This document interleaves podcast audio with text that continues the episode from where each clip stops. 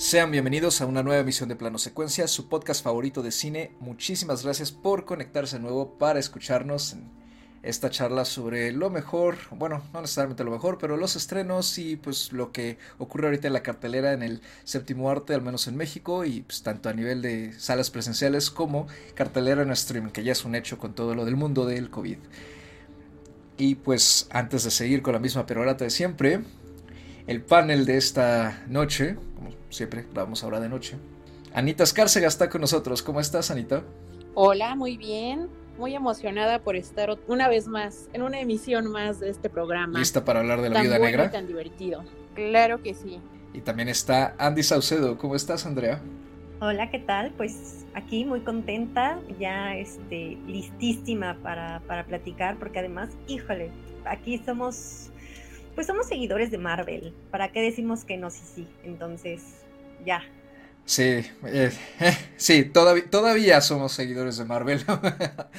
yo soy Carlos Ochoa de nuevo, gracias por reunirse aquí con nosotros en el programa. Y digo todavía porque, híjole, es que exceptuando Endgame e Infinity War, a mí creo que cada vez Marvel me da un... Ay, un revés más, o al menos me he topado con muchos más reveses de los que solía toparme hasta hace un par de años y tristemente la viuda negra no es la excepción.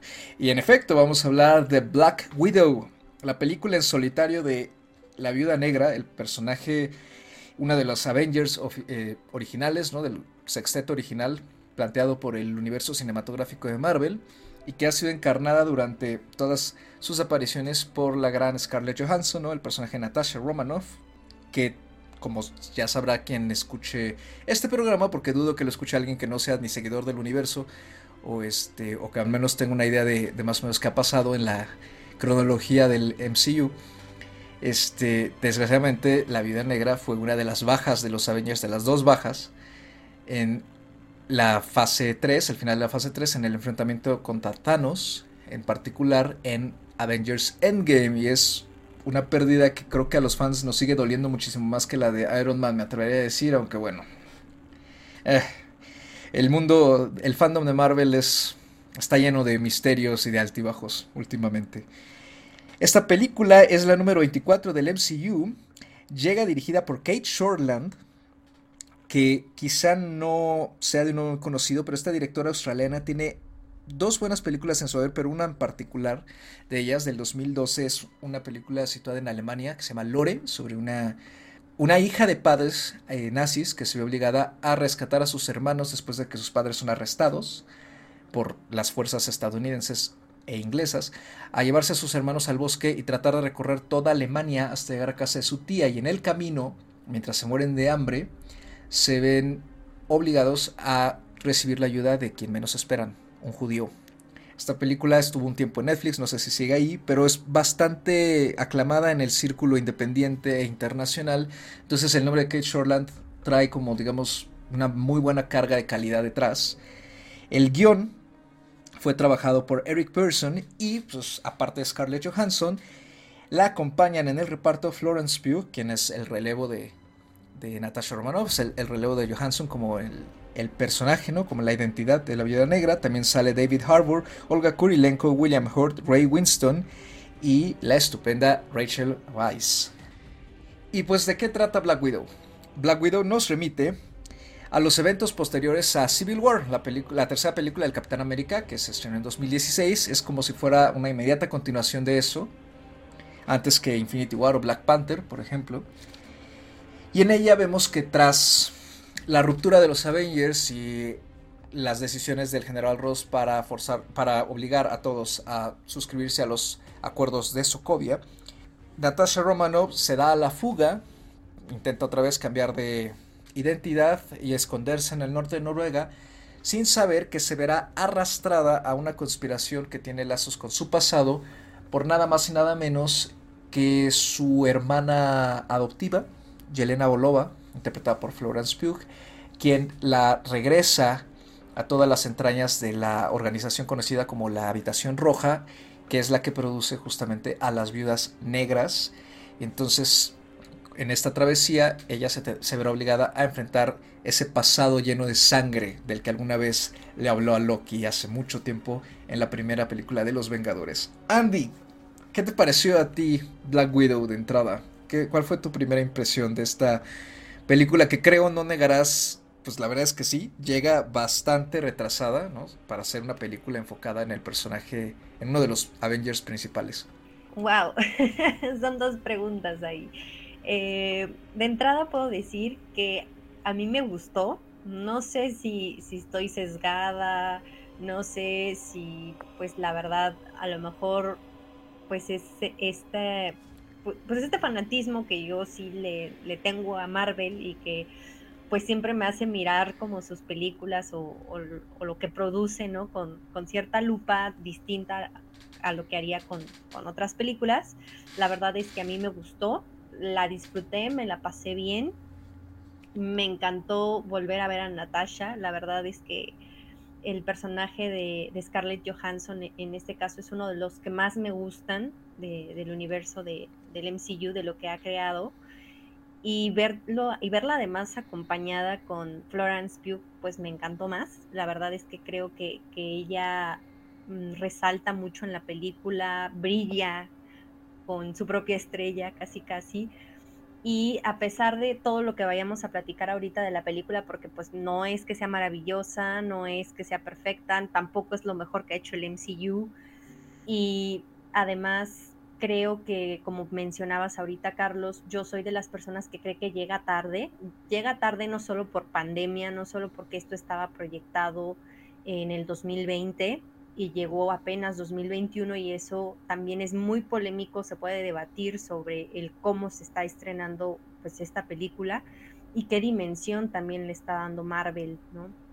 Ah, también a uno de los personajes que, que pues más le dio a lo largo de, todas estas fases, ¿no? Al final vimos a Natasha en varias películas, se volvió pues eh, una vengadora de las iniciales, ¿no? De, desde la película 1 de, de Avengers y creo que fuera de eso, la película llega tarde en el sentido de la cronología, ¿no? Si esto estaba situado después de Civil War y más o menos cercano a Black Panther, creo que sí se siente que llega tarde, se siente porque ya todos sabemos en qué acaba Natasha, ¿no? Eh, eh, eh, ¿Qué pasa con su personaje? ¿Qué pasa en estas otras dos películas en donde la pudimos ver tanto en Infinity War como en Endgame? Y, y eso sí sí nos hace, bueno, a mí me hizo sentir como si fuera un dulce de consolación. Mira, ay, ten, perdón, se me olvidó darte tu regalo, ten tu dulce, ¿no? Entonces, creo que, que merecía tanto o más que Capitana Marvel en su momento y Capitana Marvel la supieron meter, ¿no? Eh, dentro de esta línea de, del tiempo, esta línea de películas como venían sucediendo y muy a propósito de, su aparición o de la relevancia que iba a tener dentro de la historia, ¿no? En, estas fases que se planteó Marvel. Entonces sí, la verdad ahí son, son dos cosas, ¿no? Este, este sentimiento que tengo es como de me gustó, pero, ¿no? Pero la película pues no es todo lo que debería ser, pero Marvel no le dio su justo lugar, pero nos deja con ganas de, de más, ¿no? También creo que es te, genera todos estos sentimientos, mm, al menos a mí, encontrados, ¿no? De sí me gustó, pero, y tiene varios peros en ese sentido, ¿no? En, los enfoques en los que, en los que uno eh, sitúa eh, esta película.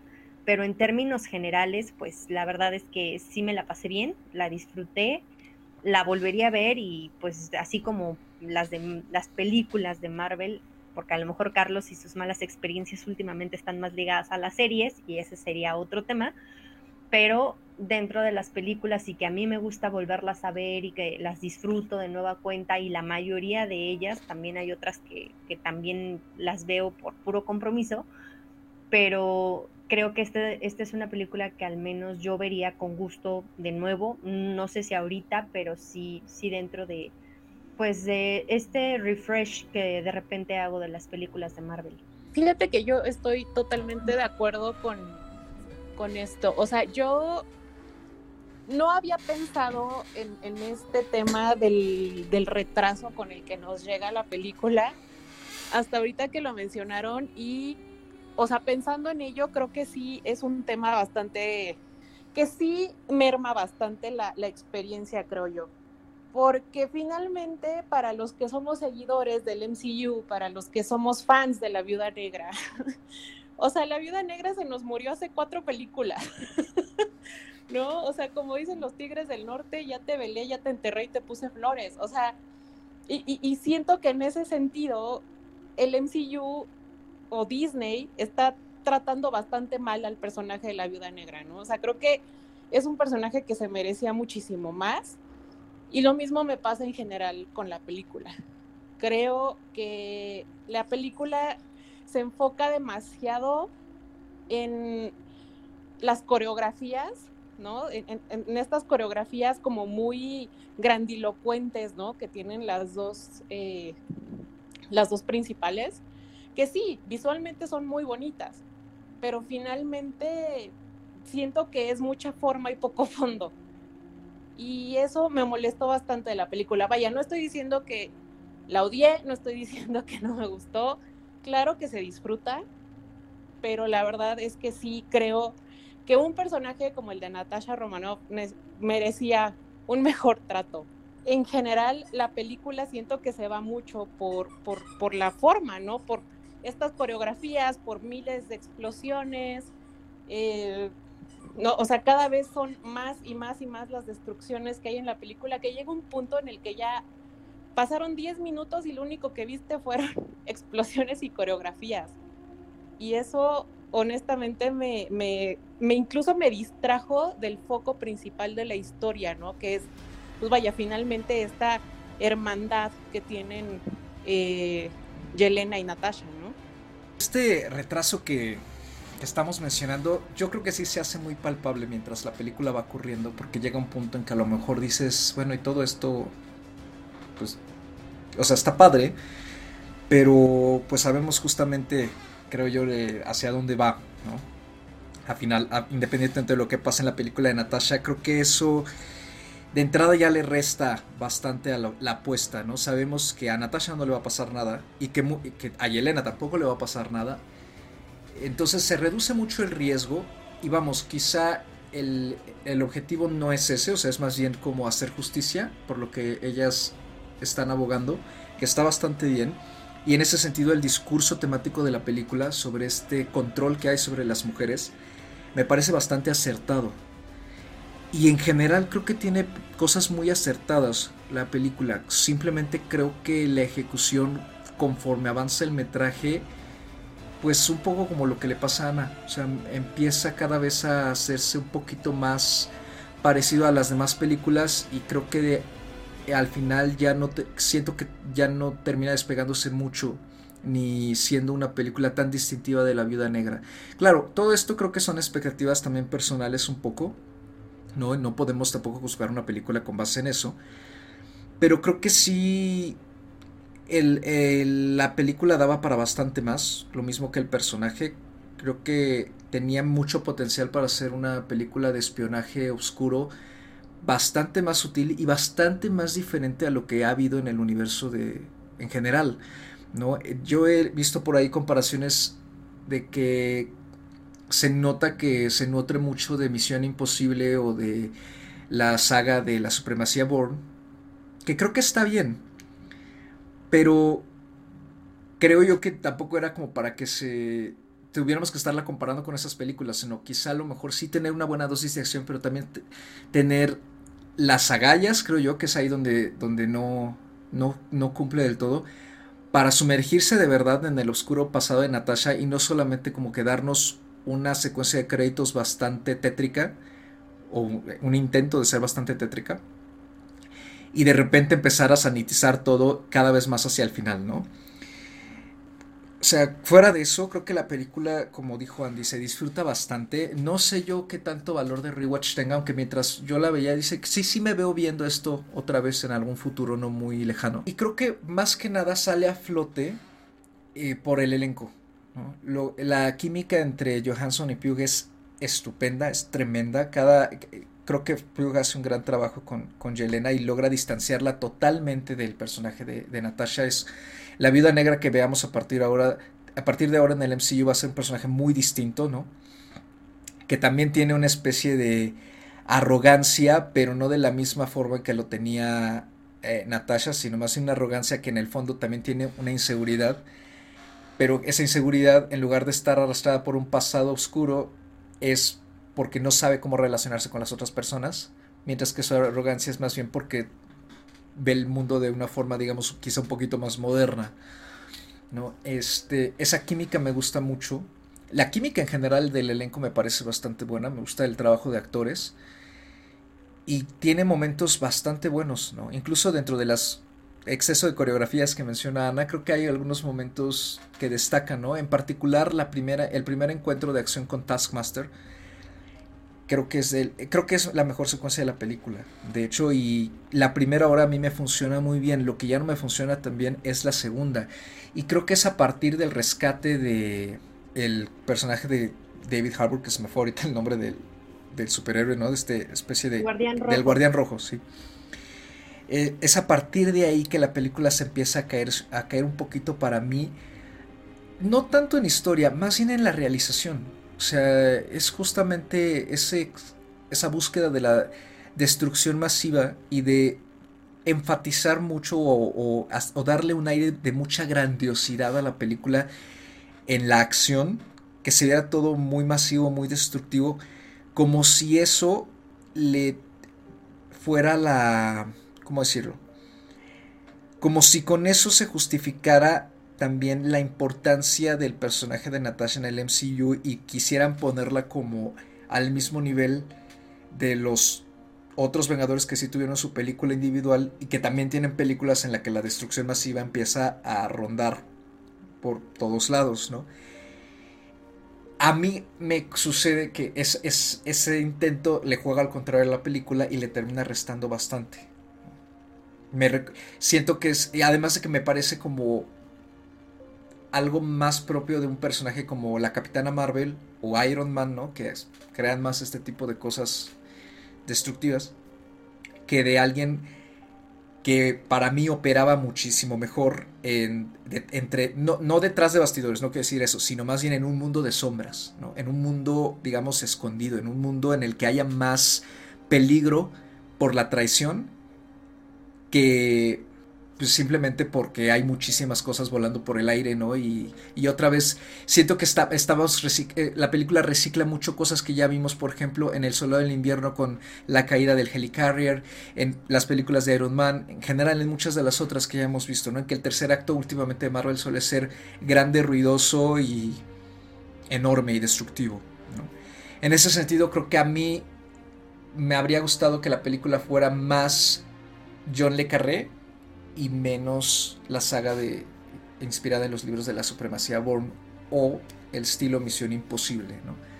Pero pues es lo que tenemos y en general creo que pues sí funciona.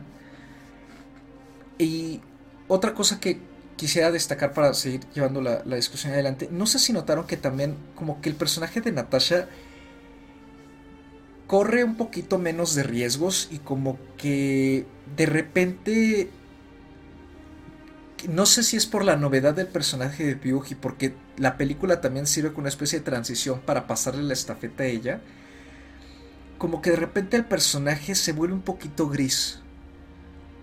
Como que incluso la película eh, pareciera ser que al comparar, al, confrontar estas dos personalidades, ¿no? estas dos hermanas adoptivas, incluso como que nos quiere plantear que ella es un poco la aburrida por ser la mayor o algo así y como que de cierto modo la deslustran un poquito y eso a mí me llamó mucho la atención porque a mí me daba la impresión que la película tenía más bien la intención de justamente eh, pues darle el lugar que no le han dado ¿no? a lo largo de toda la, franquicia y que en particular aquí en este programa se discutió bastante cuando estuvimos este, hablando de Endgame sobre cómo la muerte de Natasha es una de las cosas más gachas que ha hecho Marvel porque además no solo la matan de una forma que creo que, o sea, para como va la película funcionaba, pero que al final es se portan muy ingratos con el personaje. Al grado que a ella nadie la recuerda y todo el mundo recuerda a Iron Man.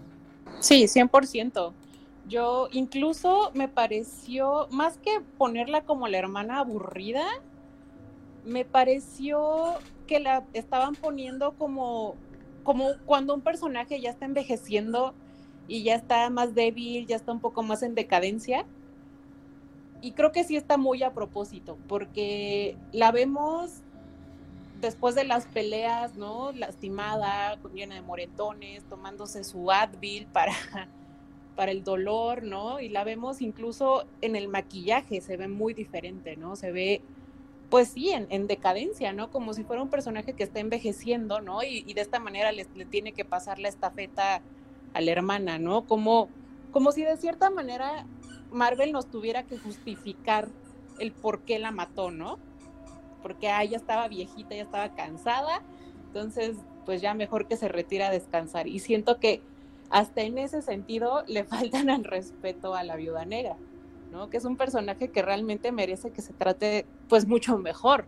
Yo en algo que, comparto mucho y que también eh, pues resalto sobre todo de, este trabajo es lo que mencionaba Carlos como que siento que la película a mí la primera hora me funciona y la segunda hora no, y que más bien mm, por lo que nos presentaba, ¿no? La primera secuencia de, pues, de la película y de la historia que nos querían contar y de toda esta presentación de los créditos, ¿no? Muy distinto a lo que nos había hecho Marvel en otras películas, a mí me parecía que iba a ser de verdad una película en donde dejáramos toda esta pues todo este glamour de superhéroes, porque al final la viuda negra no es súper poderosa, o sea, no tiene eh, el armamento de Iron Man, no tiene los superpoderes de, del Capitán América, no es una diosa como Thor, ¿no? O sea, no, no fue un experimento genético, sino fue un experimento humano, ¿no? Si bien eh, tiene mucho que ver con la preparación de espías, ¿no? con estos asesinos eh, implacables que, que, parten de, la Unión Soviética o de esos mitos que hay sobre la Unión Soviética, creo, yo creí, pensé que se iba a alejar como de esta, este glamour de superhéroes, de, pues como decían, ¿no? De, de explosiones y para irse de verdad sobre un, una trama mucho más enfocada a pues a todo este control sobre las mujeres, a todo este control, si bien de armamento, si bien de, los medios ¿no? en, los que se, crean los espías de, estas misiones, que a lo mejor por ahí es donde le podrían ver como la comparación con Misión Imposible o con la supremacía Bourne, que a mí, yo la verdad, yo no los pensé, yo más bien sentí que estaba reciclando cosas del mismo universo de Marvel, que, que trayendo o exportando elementos de, otras franquicias, ¿no? Yo lo sentí así, a lo mejor ya analizándolo en las escenas, a lo mejor sí podría encontrar como, como estos elementos que sustentan estas comparaciones, pero yo sí tenía la esperanza o la, expectativa de que le iban a dar un estilo distinto, ¿no? Un estilo más amoldado al personaje que nos habían creado sobre Natasha Romanoff, ¿no? todo este enigma que giraba en torno a ella, toda esa sangre de la que ella hablaba, ¿no? Y, que hacía que, tuviera sentido que, nunca eh, lo viéramos, que no lo conociéramos de cierto sentido, porque pues era, salía, ¿no? No, no, no, encajaba en, en, este nuevo mundo de superhéroes, ¿no? Como que sí, sí se veía algo muy, muy distinto. Y que además le daba pues ese, ese enigma al personaje en el que no sabías bien si era, pues si era aliada, si era enemiga, si era un truco más, ¿no? De, de, los que ella sabía usar, ¿no? Para, para poderse infiltrar, para poder generar confianza, para poder generar esos lazos y que a su vez no la dejaban generar pues lazos verdaderos o que le costaba mucho, ¿no? Eh, en generar esos lazos verdaderos incluso con los Vengadores, ¿no? Como que no, no es, eh, no era la, mujer que, que, los unía y, y que era súper amiga de ellos, sino que siempre estaba jugando como un doble juego, ¿no? Como que entre amiga y, no decir la verdad y no acercarse mucho y siempre estar como sí aliada, pero, pero a la vez distante, ¿no? yo me esperaba mucho más una película amoldada pues a eso, a ese personaje que ya nos habían creado Y creo que, que, en este caso, pues sí, o sea, se alejan de, nos quieren quitar como ese mito, pero el mito no es lo suficientemente grande ni lo suficientemente grandilocuente. Y no por grandilocuente me refiero otra vez a, esta, este glamour de, superhéroes y de explosiones, y, ¿no? sino a lo mejor de una trama mucho más construida, mucho más elaborada, en, esta, en estas niñas ¿no? que, son raptadas o que son recogidas de las calles y que son forzadas a trabajar eh, de forma ardua para convertirse en una viuda negra, ¿no? En, estas espías, en estos cuartos rojos, en lo que les hacían, en lo que de verdad eh, experimentaban, ¿no? Dejaban de, de, ser humanas prácticamente, ¿no? A lo mejor si lo viéramos de ese, en ese sentido, porque las pues las quitaban de todo lazo eh, afectuoso, ¿no? Para meterlas en una mentalidad única de, para servir y para ejecutar órdenes y que nos, llevaran mucho más a explorar eso y que a lo mejor el ancla de, Natasha Romanoff o el por qué Natasha Romanoff dejó todo eso atrás es precisamente porque no sentía un ancla, porque ella no, no tenía precisamente esa familia. Y en el momento en que te dicen que sí pudo haber esa familia, pues ya no te, explicas mucho precisamente el por qué nunca regresó, el por qué nunca le importó, el por qué si sabía quiénes estaban dentro de la organización, ¿no? De, de estos, de este cuarto rojo, quiénes pertenecían, que eran pues sus, sus padres ficticios, estos agentes también, ¿no?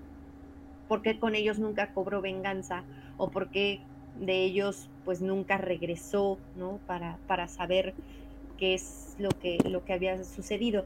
Creo que eso hace que se queden como muchas cositas sueltas o cositas que no te generan tanto sentido con el personaje que ya te habían presentado y eso a mí me parece pues una incongruencia, ¿no? Claramente. Aunque se disfrute, aunque al final el, pues el casting, ¿no? los actores y la relación que, van armando, ¿no? es, esta química que tienen entre el elenco, levantan mucho y parchan de cierta forma esas deficiencias, pues al final cuando lo piensas y cuando quieres ver toda esa película del personaje de Natasha y cómo encaja en el MCU, la verdad es que a mí ya no me checa, ¿no? Es como si hubiera dos cosas distintas que al final tú me quieres unir en este, en este hilo de tiempo, ¿no? Ah, pues esto pasa entre Civil War y lo que sigue, que sería Infinity War, ¿no? Entonces, mm, yo no es que haya sentido que, hayan hecho más gris el personaje de Natasha, sino que yo sentí que fue una incongruencia la historia eh, en, ciertos, en ciertos aspectos que no me conectan o que no me checan con la Natasha que yo tenía presente. Es que como que da la impresión que la película pareciera ser hasta episódica, ¿no? O sea, podrías no verla casi. Y lo más probable es que la siguiente vez que, veamos al personaje de Florence Pugh, eh, incluso alguien que no haya visto la película, no necesite por qué cuestionar tanto su inclusión, ¿no? Creo que sí sufre un poquito de esa cualidad, por así decirlo, característica de estar como muy, ser una película muy insular en ese sentido, ¿no? Funcionar solita nada más, eh, en cierto modo sí como una celebración del personaje, ¿no? Verla aventurándose por sí sola por primera vez, ¿no? Eh, y, como que en ese sentido es nada más para complacer al fandom, ¿no? que está bien, o sea, porque sí, sí, sí lo necesitábamos. Pero es que creo que es justamente por todo este tipo de detalles como los que comentó Andrea, ¿no? Y eh, la, incongruencia del personaje, la forma en que en general están planteadas muchas cosas de ella, mientras uno la ve, sí se siente un poquito como, como que la película está casi hasta como obsoleta, ¿no? A pesar de que se disfruta, es, es muy extraño o sea, a mí me, a mí me dio mucho esa impresión. Pero se deja ver. O sea, con todo, con todo se deja ver. Otra cosa que a mí me, me, saltó mucho es que yo no la sentí tan cuidada, no solo por lo que mencionaba Ana de las coreografías, sino en general creo que las coreografías, aparte de que están quizá un poquito exageradas, me parece que la edición no les ayuda nada. En general creo que la edición de la película cada vez se vuelve más caótica y no deja disfrutar muy bien muchas cosas. No sé, hay algo ahí que, tampoco me, terminó de convencer. Pero más que nada en, esta última sección, ¿no? De la explosión de toda la habitación roja y toda esa secuencia ahí. Y en ese sentido se me hace que, que eso no hace más que reforzar un poquito más que fue una película como de... para cumplir, ¿no? porque se estaba pidiendo y se había, como que estaba esta queja de que la Vida Negra no tenía su propia película y entonces había que cumplirnos a los fans de ella y pues entonces nos dieron como una especie de ensamblado de distintas partes y ya con eso es como tomen, ¿no? Ahí está la película que habían pedido ustedes.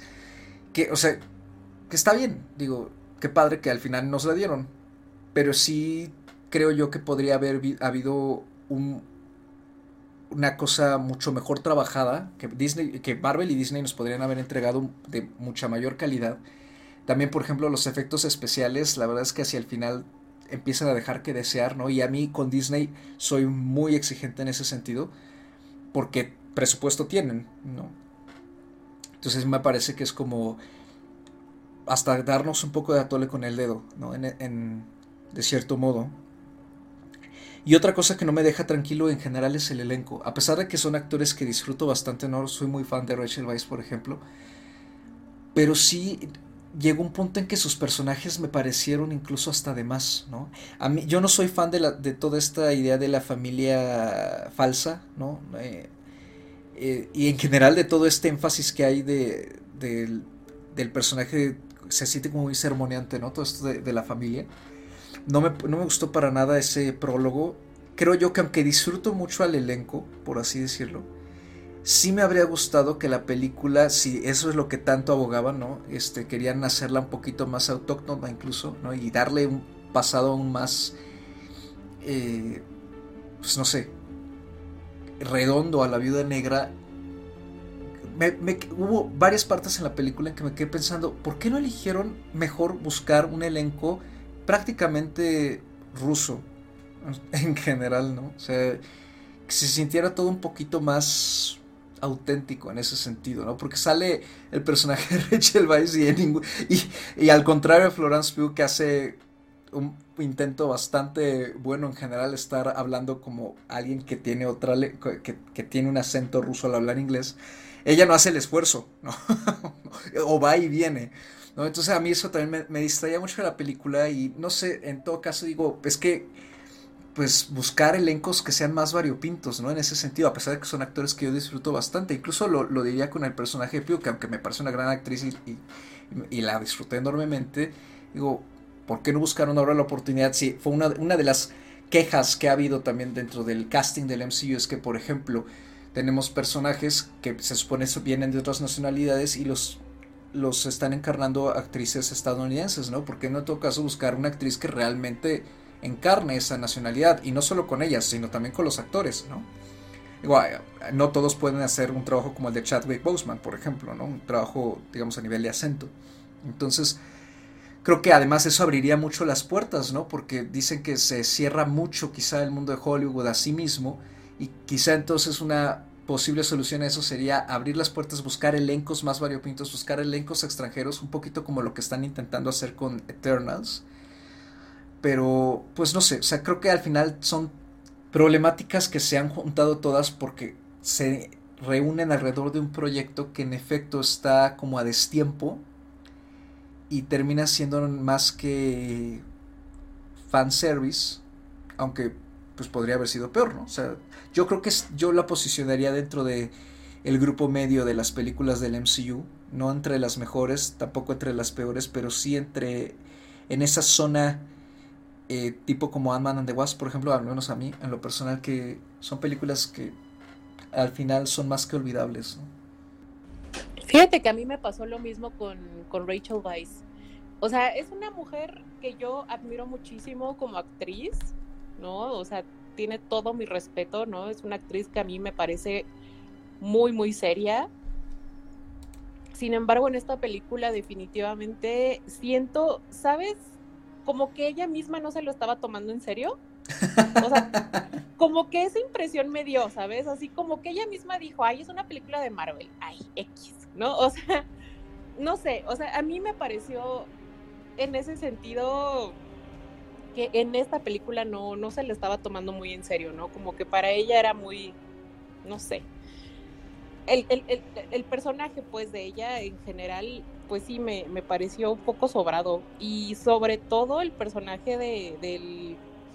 ¿El guardián rojo? Del guardián rojo. Ay, sí. Que además trata, que además cae muy mal, ¿no? Porque trata de meter como mucho humor en todas sus intervenciones y siento que todos estos detallitos le van restando a la película. Por ejemplo, en el caso de, Florence Pugh, ella no me parece para nada que no se lo esté tomando en serio, ¿sabes? O sea, con ella sí estoy muy satisfecha con lo que hizo con el personaje de Yelena. Entonces, yo creo que ahí, pues a lo mejor no es que haya sido un error de casting, quizás el problema es el guion, quizás el problema, no sé, ¿no? Pero, pero sí, definitivamente los, los personajes de, estos papás adoptivos a mí me, me chocaron bastante. Y además porque sí hay una semillita por ahí muchísimo más interesante y por lo visto bastante más oscura que era el, la mamá de Natasha que nos enteramos que sí la estuvo buscando, ¿no? Y que por lo visto la propia habitación roja se encargó de ella. ¿no? Y, y la otra semilla pues es lo que nos presentan en la secuencia de créditos, ¿no? Que ha sido muy aplaudida y muy querida porque es un cover de uno de los clásicos de Nirvana más famosos. Y sin embargo a mí ni, no me funcionó la canción. Porque creo que a mí algo que no me está gustando en general de Marvel es que están metiendo, haciendo lo que, está, lo que hemos estado justamente criticando. De otras cosas como Cruella, de estar metiendo canciones cantadas para incluso tener que explicar lo que nos está mostrando la película. Mientras que yo creo que la, solamente la secuencia de imágenes, que es bastante tétrica, ya era suficiente. Y en todo caso, nada más habría funcionado una versión instrumental de este cover, que me parece muy potente, pero me habría gustado, más me habría funcionado mejor sin la voz. Pero pues lo mismo, o sea, volvemos a algo que ya se ha tomado, ¿no? Que Disney no va a adoptar jamás esa senda tan oscura porque su público al final no es ese, el público es totalmente, pues todo público, ¿no? Pero el estar jugando como con este tipo de cosas y nada más darnos como probadas, al final creo que conviertes, hace que los productos tengan una incongruencia muy rara, porque de repente tenemos cosas bastante siniestras, ¿no? Como todas las implicaciones, ¿no? Que sí, que sí la película toca muy bajito, ¿no? O poco a poco, como el control sobre las mujeres, el tener que, el que no pueden decidir sobre qué les introducen en el cuerpo, ya sea en el cerebro o ya sea, por ejemplo, en, los muslos, ¿no? Que es donde les ponen una especie de chip, o en la cabeza, donde les ponen otra cosa que si se revelan las hace, pues las asesina. ¿no? Este, el cómo las apartan de sus, de sus familias, ¿no? Incluso eh, eh, este Dracov lo dice, ¿no? Que hay muchísimas mujeres, muchas niñas, es una fuente inagotable de viudas negras, ¿no? El mundo. Eh, y cómo eso también atenta, por ejemplo, con el personaje de Elena, con la forma de relacionarse con los demás, ¿no? Les afecta muchísimo su crecimiento, eh, pues en todos los sentidos, y las vuelve personajes que no saben cómo relacionarse con las personas, que no saben cómo relacionarse consigo mismas, no se conocen a sí mismas porque están todo el tiempo controladas. Eso me parece muy, muy interesante, pero pues obviamente eh, el, objetivo de la película es otro, ¿no? Es una película de acción, que está bien, o sea, es una película de entretenimiento, que también está bien, pero se quedan ahí entonces esos resquicios en los que sí podría haberse explotado de otra forma, ¿no? El, material o haber hecho alejarse un poquito más de la fórmula del si es que a fuerza se tienen que, que mantener pegados a la fórmula, que es al final lo que Black Widow hace y pues por lo que termina siendo como una, creo que es, aquí sí aplica ya ese comentario que cada vez es más frecuente, que es una más del MCU. Fíjate que ahorita que mencionaste eso, algo que a mí en la película me molestó, y ahí sí, o sea, me molestó, fue este tratamiento que le dan a lo que Yelena y Natasha le están contando a, a este padre adoptivo cuando lo rescatan, ¿no? Que le dicen que lo que ya sabíamos, ¿no? Por las otras películas, que les quitan el, útero, ¿no? Para que no puedan tener hijos. Y todo el tratamiento de esta escena es un chiste, ¿no? O sea, es un, un punchline. Y, o sea, es justo lo que mencionabas hace un rato, ¿no? O sea, es una manera de diluir de una manera muy barata, diría yo, ¿no? Eh, eh, toda esta oscuridad que rodea, ¿no? Finalmente toda la backstory de la, de la Viuda Negra. Le resta muchísima potencia temática a todo eso y además lo hace ver como, pues no sé, como, como cualquier otra cosa, ¿no? Siento que eso es lo que más le resta también a, a la película, porque las intenciones temáticas están ahí, pero es que es el humor. Y yo no, y no se trata de que, ya sabes que, pues, como la película de Viuda Negra también merece que tenga humor como lo han tenido las películas de, eh, protagonizadas por, eh, por, por, superhéroes masculinos, ¿no? No, no se trata de que ella, por ser la Viuda Negra, no tenga humor, sino simplemente el universo nos ha estado, como dices, ¿no? Preparando su historia o al menos vendiendo su historia de tal forma en que sabemos que no es una historia que tenga, pues, momentos muy felices, ¿no? Y tenemos otros eh, intentos oscuros de Marvel en el que sí llega a haber humor y, es, y no por eso la historia es menos oscura o, o el humor le gana todo lo demás. Para muestra, por ejemplo, las, la serie de Jessica Jones en, que estuvo en Netflix. Bueno, que está en Netflix, ¿no? Y con la que Marvel estaba asociado hasta hace no mucho. Que ella tiene un humor bastante, bastante sardónico, bastante ácido y la serie no se rinde tan fácilmente a convertirlo todo en un chiste. Al contrario, creo que durante al menos su primera temporada lo mantiene muy bien, ¿no? Y, y entonces el, todo, todo el eh, abuso psicológico y el acoso que retrata esa serie en general como temática se vuelve más fuerte.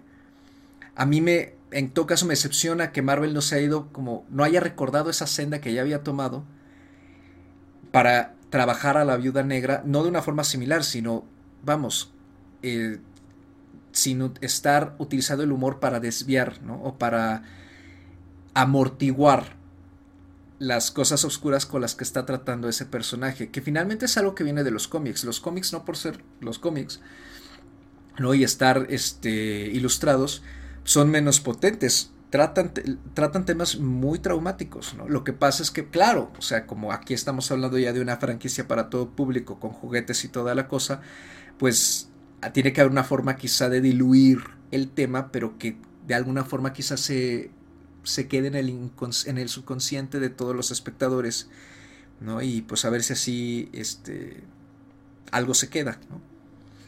Yo, al final creo que es más una decisión de mercadotecnia que de otra cosa, lo que más le afecta a esta película.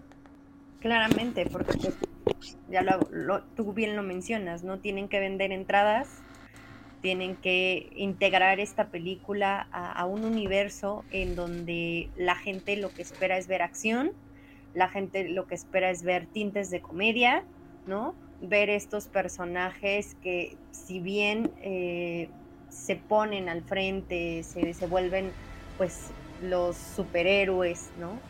También pues tienen que brillar con, con cierta personalidad más, más esperanzadora que negativa, ¿no? Al final del día, cuando tratan de darle un poco de, de oscuridad a algo en, en, Marvel, no han sabido dársela porque una, no se arriesgan y dos, porque no les ha funcionado, ¿no? Eh, y, les han cuestionado mucho ciertas decisiones o ciertos cambios en ciertos personajes.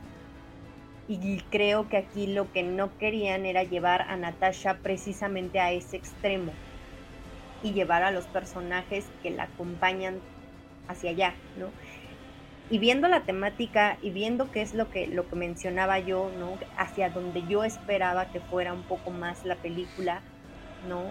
no lo hicieron, no se arriesgaron y lógicamente hasta cierto punto yo sabía que no lo iban a hacer, pero sí esperaba que el desarrollo se alejara un poco de ciertas cosas como en algún momento se ha llegado a hacer, tú lo mencionas, ¿no? En el caso de, Jessica Jones, y que si no llegaban como a ese extremo, pues sí encontraran un punto en donde le dieran pues no quiero decir cierta personalidad, pero sí cierto estilo, ¿no? Cierto estilo, eh, cierta confección, cierto molde que, que identificara, ah, ok, esta es una película de la viuda negra que se distingue de una película de Guardianes de la Galaxia, de una película de Ant-Man o de una película de Thor. Y la verdad es que caen precisamente fuera de, de, retomar o de hacer alusión ¿no? a, a, traerse ciertos elementos de otras películas, pues al final tenían que mantener esta fórmula con los chistoretes, con no tomarse o, tomar a burla ciertos elementos, diluirlos ahí como en el chiste para que sí estén, pero que no se sientan tan fuertes, que no generen tanto impacto o que, no puedan ser tan controversiales, ¿no? Entonces, al final del día, ni Disney ni Marvel iban a tomar ese riesgo porque su objetivo no era ese, ¿no? Su objetivo es vender entradas, es que todo el público o, apto para todo público, como dices tú, Carlos, a la mercadotecnia, ¿no? Tener ahí a una viuda negra que, pueda ser, eh, ay, fantástica más allá del pasado que tiene, lo importante es que pelea padrísimo, ¿no? Y ahora dándole la estafeta a, a Yelena, ¿no? También ver a esta Yelena mucho más empática, mucho más, este, pues que brilla, ¿no? Con, otra luz distinta al de a la Black Widow de Scarlett Johansson, ¿no? Y que también ella tiene cierto humor, ¿no? Al, menos a mí me parece que, en el caso de Yelena ya tiene este, este humor, también cierta vulnerabilidad que a lo mejor no se le veía tanto a Natasha, ¿no? Precisamente por, por, esta incapacidad a lo mejor de, comunicarse o, de estar fuera de la caja, ¿no? O del cuarto o de las indicaciones y que ahora ella se puede vestir como ella quiera, ahora ya puede hacer lo que ella quiera, ¿no? A partir de, esa liberación que tiene. Pero pues hacia allá va el énfasis, ¿no? Hacia allá va el énfasis que más allá de la historia que te pudieron haber contado de, Black Widow y, y todo este esta trama de espías y, de sufrimiento y todo, es mostrártela ya en esta siguiente etapa, ¿no? En donde ya es heroica, donde ya es pues una vengadora casi casi, ¿no?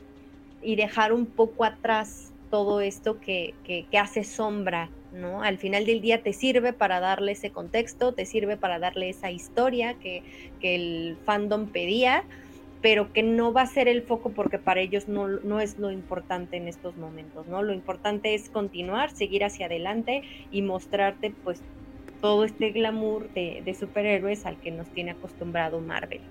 Y pues creo que con eso ya podemos ir cerrando, ¿no? Sobre este comentario de la película El solitario de la viuda negra, ¿no? Sí es, un trago dulce amargo para mí, la, la, película de la vida negra, ¿no? Porque por un lado es un personaje que a mí me gusta mucho, pero por el otro siento que la película no le hace la justicia que, se le debía al personaje y pues que se desluce mucho por todo lo que ya comentamos, ¿no?